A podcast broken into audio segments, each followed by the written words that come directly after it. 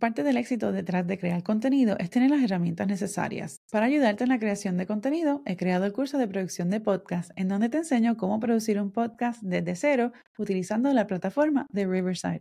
Aprende cómo desarrollar el concepto de tu podcast, cómo grabar y editar dentro de la plataforma para así publicar tu podcast y reutilizar el contenido para promover tus episodios en las redes sociales. El curso de producción de podcast está disponible en skillshare.com o también puedes visitar el enlace disponible en las notas del episodio. Y ahora continuamos con el episodio de hoy. Los pilares de contenido son categorías o temas esenciales que te van a ayudar a crear contenido consistentemente, pero no tan solo eso, a crear contenido consistente que te ayude a comunicar el mensaje de tu marca.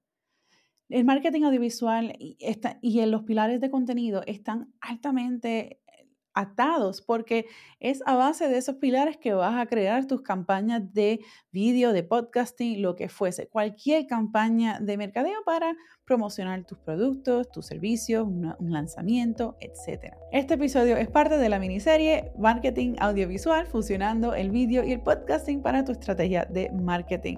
Yo soy Yesenia, tu coach de video podcast y marketing digital, y esto es Bloom Creativo. En este espacio hablamos sobre lo que es el video podcast, creación de contenido, marketing digital. Y dentro de todo eso, yo divido el tipo de tema en categorías, en pilares. Algunas de estas son la creación de contenido de video podcasting, estrategias de podcasting para emprendedores y tras cámaras. Estos son pilares que me ayudan a desarrollar ese factor de conocer, gustar y confiar, que es lo que te va a ayudar a establecer, a, a establecerte como autoridad en un área en particular y que me ayudan a mí a mantener mi contenido estructurado y enfocado basado en mi audiencia. Pero, ¿por qué son tan importantes los pilares de contenido en una estrategia de marketing audiovisual? De eso es que estamos hablando en este episodio. Y si te gusta este tipo de contenido, en donde hablamos sobre creación de contenido para video podcasting, te sugiero que le des like y que te suscribas al podcast si aún no lo has hecho. Y si nos estás viendo desde YouTube, suscríbete al canal y dale like. Hoy vamos a estar hablando sobre los pilares de contenido. Y en otro episodio yo hablé sobre qué son y cómo los puedes definir. Pero en este caso quiero, quiero recordarte la esencia de lo que son los pilares y qué cosas debes de considerar para, para cómo utilizarlos al momento de desarrollar tu campaña de, de marketing, tu, para desarrollar tu creación de contenido, así sea para un lanzamiento o para cualquier momento del año. Lo primero es que los pilares de contenido aportan estructura y dirección a tus esfuerzos de creación de contenido. Esto te va a asegurar que cada pieza de contenido que estés creando, que produzca, esté en línea con los objetivos y el mensaje de tu marca. Esto es crucial para construir una presencia en línea que sea coherente y sólida. Básicamente, esto es como quien dice una autoauditoría, porque quiero que a medida que vayamos, que vaya discutiendo estos temas, quiero que vayas reflexionando ante cómo tú estás creando el contenido para tu marca. Así sea que ya hayas empezado a incorporar vídeo o podcasting o que apenas estés empezando. Quiero que utilices esto como una autoevaluación, una autoauditoría para ver en dónde estás y entonces cuál sería ese próximo paso en tu plan de desarrollar una estrategia de contenido. Lo segundo es que los pilares de contenido y el algoritmo trabajan mano a mano, son besties. Entonces, la repetición y el uso de esos pilares van a ayudar al, algoritmo a categorizar y distribuir tu contenido de manera más efectiva según los intereses y el comportamiento de los usuarios en las plataformas. Por eso, cuando te da con buscar algo en particular, hacer un research en línea, incluso cuando estás hablando sobre X o Y tema, es por eso que de momento, a al poco tiempo, rápido vas a las redes y ves que hay más contenido relacionado a ese tema que acabas de hacer una búsqueda o que recién acabas de comenzar a, buscar o, o a conseguir información.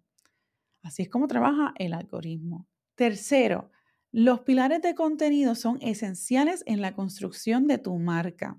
Mm, de nuevo, son pilares, es la base que tú tienes, es como el pilar de una casa. Sin esos pilares, sin esos cimientos, no vas, no vas a tener una, una fundación sólida que te ayude a construir lo que sea que quieras hacer. Ahora, como menciono, o sea, estos pilares te permiten diferenciarte de la competencia y conectarte también con tu audiencia objetivo. Con múltiples pilares de contenido es posible que puedas entonces atraer un público más amplio pero sin perder la identidad de tu marca. Quiero hacer una mini pausa ahí porque no es que estés con, no es que estés llegándole a todo el mundo, porque al tratar de llegarle a todo el mundo le llegas a nadie. Le vas, lo que tú quieres es expandir esa audiencia específica a la que tú le puedes ayudar a resolver un problema. No a todo el mundo, porque muchas veces cuando estamos empezando y nos preguntan, pues, ¿quién es tu audiencia? Tú, uno, pues, es muy probable que diga, pues, cualquier persona puede comprar esto. Sí, pero en realidad, dentro de ese mundo de cualquier persona, ¿cuáles son, qué personas son las que tienen mayor probabilidad de adquirir ese producto, de necesitar esa solución que solo tú ofreces, de la forma en que tú, solo tú puedes ofrecer? Quiero hablarte de errores comunes que debes de evitar al momento de definir tus pilares de contenido. Lo primero es que no los hagas tan rígidos. Y sé que acabo de decir que son esenciales, que son como lo que necesitas para construir una casa, pero espérate un momento, porque al igual que tú como persona cambias, evolucionas con el tiempo, igual pasa con tu negocio. Por ende, es importante que siempre estés pendiente a lo que el negocio te dice.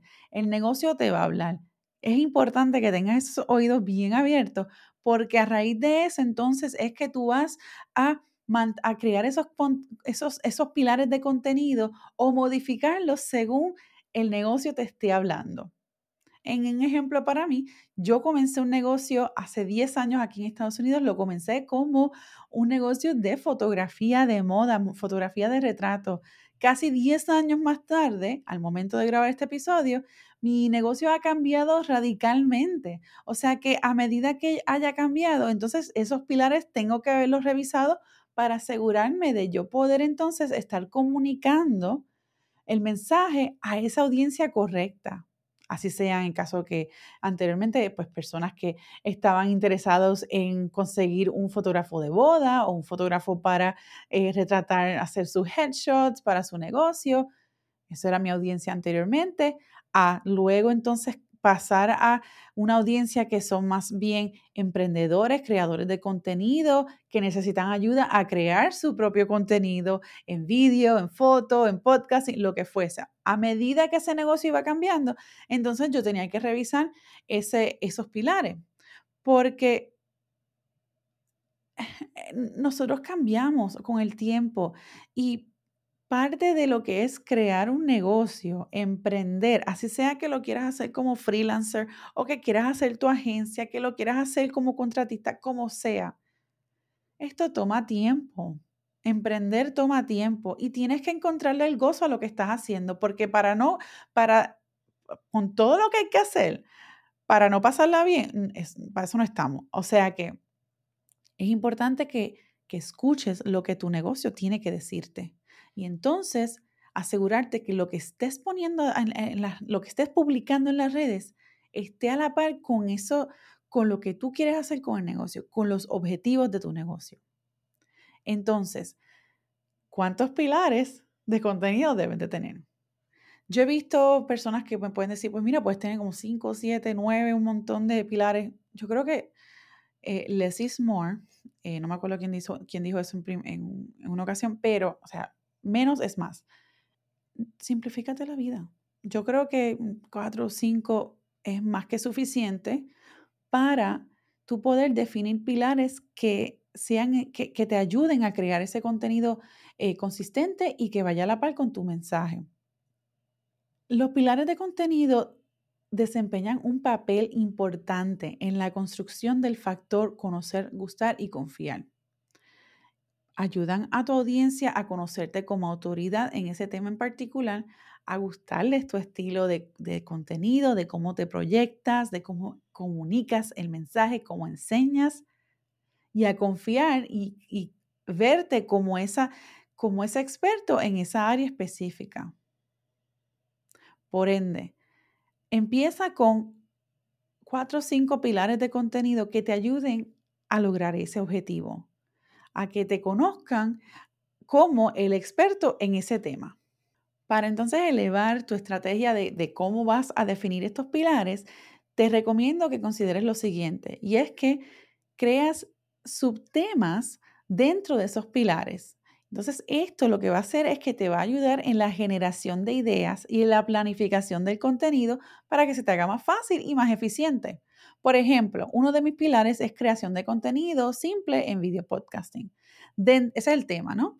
Dentro de eso, yo puedo hablarte de tecnología para, para simplificar tu producción, porque como te podrás imaginar, vete a Amazon o a donde sea que quieras conseguir una cámara y ponte cámara para vídeo.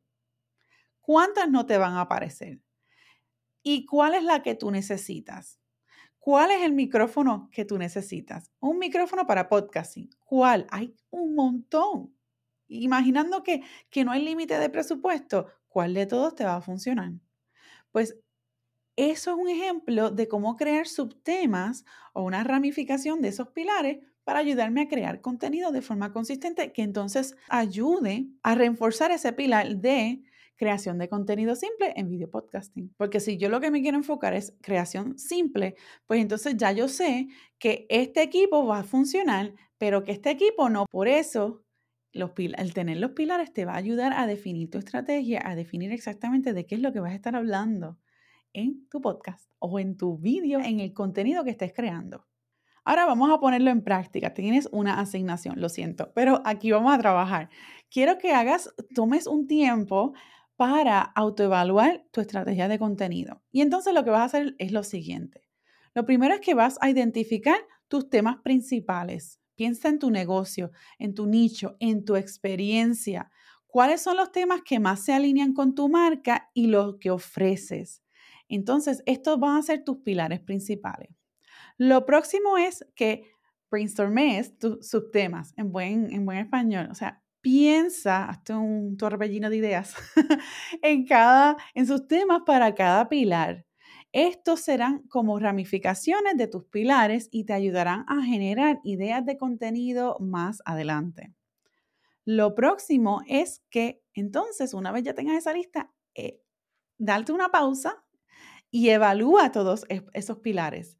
Y entonces asegúrate de que sean fáciles de crear contenido, que sean relevantes para tu audiencia y que estén en línea con tus objetivos. Una vez hagas esa evaluación, vas a refinar esos pilares para entonces así asegurarte de seleccionar esos cuatro o cinco que te van a, permitir a mantener un equilibrio adecuado entre eh, en la creación de tu contenido de manera amplia y enfocada. O sea, quieres llegar a una mayor cantidad de gente, de personas, de audiencia dentro de tu, de tu industria, o sea, y enfocado, porque estás enfocado en ofrecer soluciones a X o Y problema que tiene esa audiencia en particular.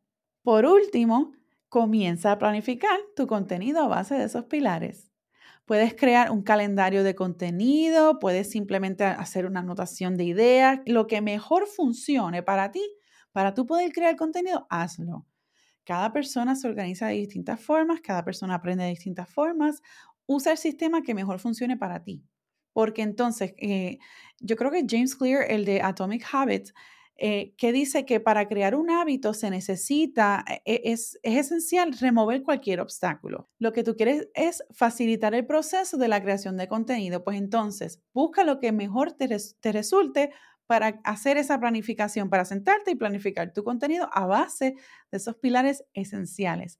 Y quiero que recuerdes que en este proceso tus pilares de contenido deben evolucionar a medida que lo hace tu marca. Así que no dudes en revisarlo y actualizarlo regularmente. Este episodio es parte de la miniserie Marketing Audiovisual en donde hablamos sobre técnicas para, para fusionar el vídeo y o el podcasting como parte de tu estrategia de mercadeo audiovisual. Así que espero que te haya gustado este episodio, que lo hayas, eh, te, haya sido, te, haya servido de ayuda. Voy a incluir también algunos enlaces eh, relevantes para ayudarte en lo que es eh, la selección y, cómo pensar en lo que son los, los pilares de contenido para así ayudarte en tu creación de estrategia de contenido. Así que nos vemos en el próximo episodio. Chao. Visita Bloom Creativo Podcast para las notas de este episodio y recuerda seguirnos en Apple Podcasts, Spotify o en nuestro canal de YouTube Bloom Creativo Podcast para más contenido como este.